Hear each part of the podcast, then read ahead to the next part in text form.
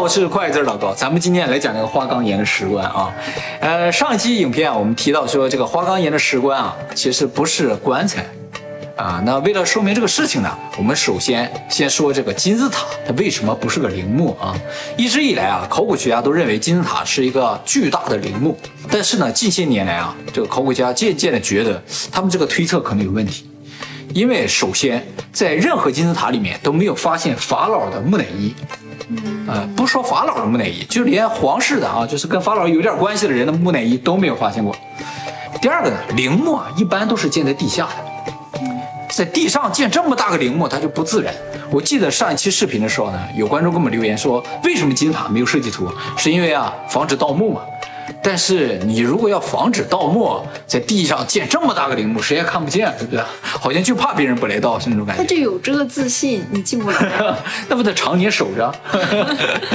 啊，这很奇怪啊。还有呢，就是考古学家推测，两三万人建了二十年嘛，这么劳民伤财的事儿，就为了建一陵墓，感觉有点不合理。所以吧，这个一直以来虽然认为它是个陵墓，呃，但是呢，这个话也不敢说死。直到图坦卡门的这个坟墓被发现的时候，就彻底证明了金字塔它不是个陵墓。图坦卡门呢，也是古埃及的一个法老啊，呃，大家可能见过，就是那个法老的黄金假面。哦，那是他的啊？对对对，那就是发现这个图坦卡门墓的时候，那个假面就盖在这个图坦卡门的脸上。这个图坦卡门的墓在什么地方呢？在距离胡夫金字塔五百多公里的帝王谷。在这个帝王谷里啊，还发现很多法老的坟墓。既然叫帝王谷啊，它就在一个山谷之中，而且呢，它是埋起来，所以三千多年来啊，人们都没能发现这个法老的坟墓。是埋起来的。这个坟墓呢，也是有房间有什么的，但是压根儿它就不是金字塔，跟金字塔一点关系都没有啊。而且随着图坦卡门坟墓的挖掘啊，人们更加坚信了这个金字塔不是坟墓了。原因就是图坦卡门的坟墓跟金字塔的结构它就完全不一样。首先，图坦卡门的坟墓里有壁画。就古代帝王的坟墓里都有壁画，古埃及这些神呢都画在壁画上，一个都不能少。但是金字塔里边虽然有文字，但没有壁画。再一个呢，就是棺椁的形式不一样。这个装着图坦卡门这个棺椁也是个石棺，但是啊，这个石棺啊非常的漂亮，上面有很多的装饰物。嗯，但是在胡夫金字塔里这个王的房间里，这个棺材啊就显得太朴素了，只是光滑而已，没有任何装饰物啊。第三个呢，就是所有法老的坟墓就放棺材那个房间都是有门的。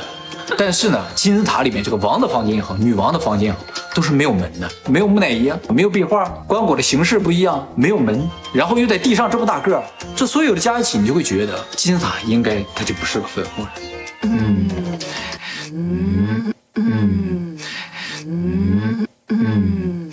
那么金字塔不是坟墓，古埃及人建这么一大东西在这儿干什么？它的目的究竟是什么呢？今天我们就来说这个啊。有点像祭祀的。那么现在最主流的一个猜测，说这个金字塔其实是一发电厂。好大胆的猜测。没错，古埃及人他没有电器，他为什么要有一发电厂呢？有点说不通啊。那咱们现在的电都是从爱迪生和特斯拉这边时候开始，认为在那之前啊，人根本就不会用电。但是有一件事儿打脸了。在一九三六年的时候，这个伊拉克巴格达的地方出土了三个小陶罐，是在一个民宅的这个遗迹里挖出来。这个陶罐高十三厘米，直径三厘米，很小。里边呢有一个铜管，铜管中间有一个铁棍，上面用沥青封上，让这个铜管和铁棍之间互相碰不到。起初啊，考古学家就很纳闷，这个东西是干什么的？因为推算这个东西是在公元元年，也就是两千年前左右的时候做的这么个东西。后来科学家一看。说，哎，这不是电池吗？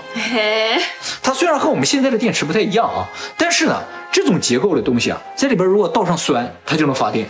于是呢，科学家就按照这个样子做了一个，里边倒上葡萄汁儿啊，它这就发出电了。后来呢，又改用了用柠檬汁儿，效果更好。也就是说，其实这个东西啊，很有可能是个电池，而且这个大小你看，还很便携。是吧？电宝呢，对对对，感觉好像拿走的那种。可是，在那个年代，有葡萄和柠檬了吗？那水果应该是有吧？苹果应该有吧？对，禁果嘛，偷尝了禁果。是是啊，禁果应该相当的酸啊。也就是说，古人啊，很有可能很早就知道怎么用电。后来啊，人们发现，在这个哈索尔神殿上有一些壁画，画了一些非常像电灯的东西。这就是那个壁画。这个人啊，手里拿了这么个东西，哦，然后中间好像有个灯丝，你看，嗯，是的，最夸张的下面还有根线，线连过来连到这个东西上，就跟咱那个灯泡很像。这是壁画上画的，好大啊！是不是超巨大的？就感觉好像是通电完过来了发光的那种感觉。所以，我们可能真的不能小看古人，他们可能会用电。那么，考虑到他们可能会用电，那这个发电厂的假说呢，就有那么一点希望了。嗯，接下来我们再说，为什么金字塔它能发电？它又是怎么发的电？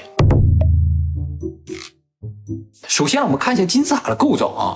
金字塔的外表其实原先啊是有白色的石灰岩。这个事情呢不是推测，是在红河河岸上出土的一个古埃及的日志里边写的。嗯，就说金塔原先啊都用石灰岩铺上了这个白色，而且打磨的非常的光滑。所以呢，在阳光之下，金字塔是闪闪发光的。人们还发现金字塔的内部使用了大量的花岗岩，尤其是在金字塔里边的走廊的附近啊，都使用了花岗岩。呃，我们说那个石棺，它也是花岗岩。哎，这个花岗岩啊，就含有大量的石英和金属，导电性非常的好。而且石英啊，属于压电物质，就是你对石英施以压力的话，它就能发电。然后呢，还有就是金字塔里有三个房间：王的房间、女王的房间和一个地下室。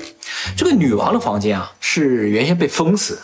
在一九九三年的时候被发现，但是呢，一直没能进去。后来啊，在二零一一年的时候，摄像机进去了，一看这个女王的房间里边什么都没有，但是地上有一根铜的电缆，电缆就是铜线。就说这个铜线是干什么的？那我们现在说了啊，有导电性质的花岗岩，外表呢有石灰岩，里边有铜线。其实这些结构啊，就非常符合一个发电装置的结构。那么它是怎么发电呢？人们发现啊，金字塔都在尼罗河的附近。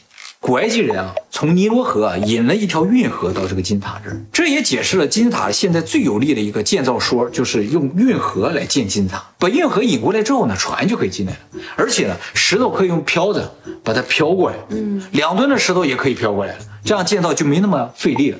金字塔建好之后呢，这个运河仍然起到非常大的作用，就是帮助它发电。我们刚才说了，金字塔的外面是光滑的石灰岩，当河水流过金字塔的时候，由于毛细现象。河水啊就会被吸到金字塔上面。什么叫毛细现象？就是大家用那个餐巾纸去吸水的时候，这个水就反重力的被吸到纸上金字塔上面这个石灰岩啊，就像无数的毛细血管，就把河水吸上。但又由于重力呢，它又降下去。河水不断的流动啊，被吸上金字塔的水啊，就一会儿上一会儿下，一会儿上一会儿下，就形成这种摩擦。这种摩擦就产生震动，一震动吧，这个石英就被挤压，就发电。发出来的电呢，就通过花岗岩直接就传到那个石棺里，而且呢，还有一部分电呢传到了金字塔的顶端。据说金字塔原先上面有一个盖儿，纯金打造，这个强大的电流都汇集到金字塔顶端之后啊，就通过这个纯金的尖儿啊发光。是导航的吗？像灯塔一样，给外星人导航？哎，很有可能啊，要不它发光干什么？因为金字塔不是有好几十个吗？对，九十五个都发光，是吧？嗯，就像飞机降落时那个路线一样的那种感觉。哎，但是就算不是给外星人导航了，也可以自己照明嘛。哎，这简直就是绿色能源啊！这个金字塔只要放着，就常年在这发光。古埃及人晚上也可以干活。那么这么强大的电流啊，输送到了塔尖儿和这个石棺上，目的是什么呢？我们现在就正式说这个石棺是干什么啊？说了这么多，还没说到石棺呢啊。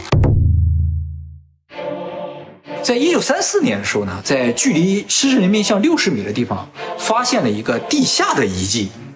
这个地下遗迹呢，叫做欧西里斯的通道。当时发现的时候也没挖掘的，直到一九九九年的时候开始挖掘，才知道这个地下的遗迹啊非常的深，三十米深，总共有三层。最深的一层里面有个大水池，水池里边放了一个巨大的石棺。水池的四周呢有四个柱子，柱子上刻着象形文字。通过对这个象形文字研究，顶上写着。通往欧西里斯的通道。欧西里斯在哪？欧西里斯在我们以前的影片里提到，他是古埃及的名神，嗯，是一个神。当初啊，考古学家看到欧西里斯，认为哦，这莫非就是欧西里斯的墓？把这个石棺一打开，发现里边是空的。再加上欧西里斯他是神呢，他怎么可能有墓呢？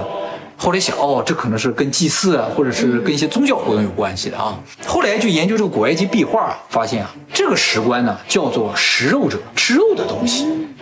就说把尸体放在里边，尸体就会消失，好像被他吃掉一样。壁画里说啊，把法老放到这个食肉者这个石棺里，法老呢就会重生。哦，好多电影里面有这个桥段。对对对，重生之后呢，被送往天上的欧西里斯的那个地方。欧西里斯在什么地方呢？在猎户座。也就是说，其实这个石棺啊是个传送装置，能够把法老复活之后呢传送到天堂。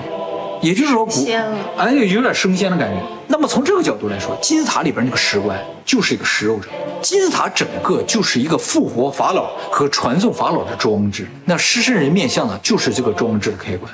刚才我们说了嘛，金字塔是个发电厂，它发出的这个巨大的电流就是用来运作这个装置。哎，你上回告诉我那个不一样啊，怎么不一样呢？这个我不告诉你传送吗？那是传人过去啊，把法老传过去啊？我以为是传送外星人的。什么意思？就是火星男孩不是说过他们远距离的移动会使用虫洞吗？我以为是用这个石棺来进行移动。哦，哎，对了，那个欧西里斯的那个通道里边那个石棺啊，长二点七米，它它不是地球人的长度，就说明它是把外星人传过来的哦，也可以是吧？啊，那就不是传法老的喽。法老也是外星人，啊，法老是外星人，最早的法老也是外星人，在他任满结束换届选举的时候被传送回去，然后换新的法老来。啊，怪不得没有发现胡夫他们这些人的木乃伊，他们传走了。他们传走了，他们不是地球人，到了帝王谷才变成普通的人类，然后管制这片地方。